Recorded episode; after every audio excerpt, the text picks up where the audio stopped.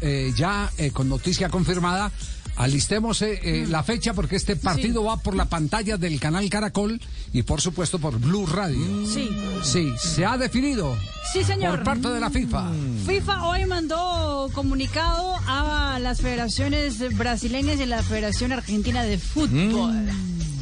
Y dice que nos referimos a la decisión de la Comisión de Disciplina de la FIFA del pasado 14 de febrero con respecto al partido suspendido entre Brasil y Argentina el 5 de septiembre de 2021, que se tendrá que repetir para cerrar definitivamente el ciclo de eliminatoria sudamericana para la Copa del Mundo de FIFA Qatar 2022. Quiero informarles que el partido se tendrá que disputar en Brasil el próximo 22 de septiembre de 2022. Por tanto, la FIFA ha invitado a la CBF a comunicar los detalles confirmados del partido, o sea, sede, estadio y horario, hasta el 22 de junio, a más tardar en conformidad con el artículo número 21. Mari, ¿en qué parte fue que se suspendió que se suspendió que no no, no recuerdo qué ciudad?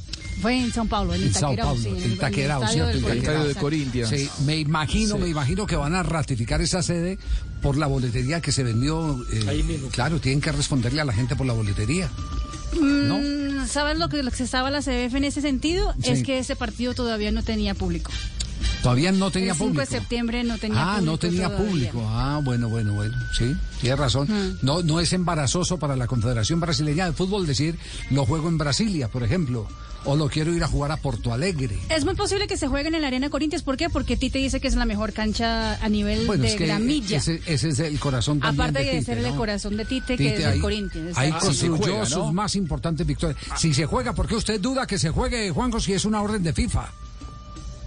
Porque la. Asociación del Fútbol Argentino ya apeló a la FIFA, no quiere jugar ese partido por nada del mundo, considera que ese partido eh, la- debe, no se debe jugar porque no se ha castigado como, como consideran los abogados de la AFA a, a Brasil y en todo caso considera además que le queda muy incómodo de cara al Mundial. Tanto Brasil como la Argentina están buscando rivales que sean europeos y le ponen a dos meses del Mundial un partido que eh, Argentina no quiere jugar y entiendo que Brasil tampoco. Entonces, En el medio entonces ¿quién va a responder por la plata de que la, quién va a responder por la plata de la Ah, televisión, bueno. el partido más vendido? Eh, ahí es donde viene la. Está bien, yo le, yo, yo le cuento, yo le cuento lo- eh, la, la estrategia de la AFA es ya apelar, ya la presentó la Sí. apelación a la FIFA porque dicen que además la FIFA nunca presentó las explicaciones eh, jurídicas de por qué tomó la decisión que tomó, es decir, no está completo el fallo para la AFA y hace un rato eh, Pato Nurich, que usted lo conoce, es el Sí. abogado, el encargado de legales de la, de la AFA, ya dijo públicamente que la Asociación del Fútbol Argentino, en el caso de que la FIFA ratifique esa fecha, es decir, luego de la apelación, eh, va a ir al TAS.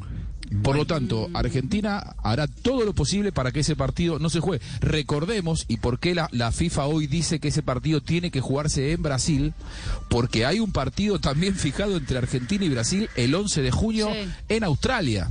Es decir, dos seleccionados que quieren medirse contra europeos están obligados a medirse en los cuatro o cinco partidos amistosos que tienen de aquí al Mundial con el rival que más conocen. Bueno, yo, yo le, le, le voy a anticipar eso, eh, esto. Eh, hace aproximadamente media hora tuve la oportunidad de hablar con un aforador de derechos con sede en Nueva York. Porque eh, Sí. en vista de la posición de Argentina, se estaba hablando de una fórmula intermedia y era que jugaran con equipos de la liga local. Sí. Es decir, que jugara eh, Argentina contra Brasil, no con los internacionales de primera línea.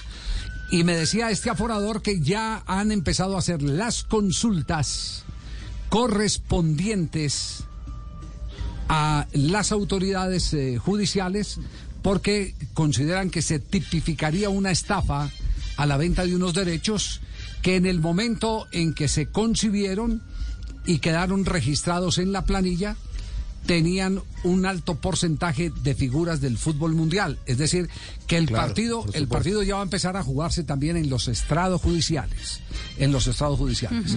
Es decir, los aforadores de derechos dicen, "No vamos a admitir que se burlen de nosotros más cuando hubo una planilla que se llenó y un árbitro que salió al terreno de juego." Es cierto que con el paso Sí, del tiempo está, no eh, todos están eh, disponibles, puede haber algún lesionado Claro. o algo por el estilo, Sí. pero eh, esa es la posición también de quienes están defendiendo sus intereses, porque volvemos a insistir, ha sido el partido más vendido de la eliminatoria suramericana en el mundo. En el mundo. Ahora, don Javi, así como le marco esto, también le agrego otra cosa. Si hay algún partido que le molesta particularmente a Scaloni, es el de junio en Australia.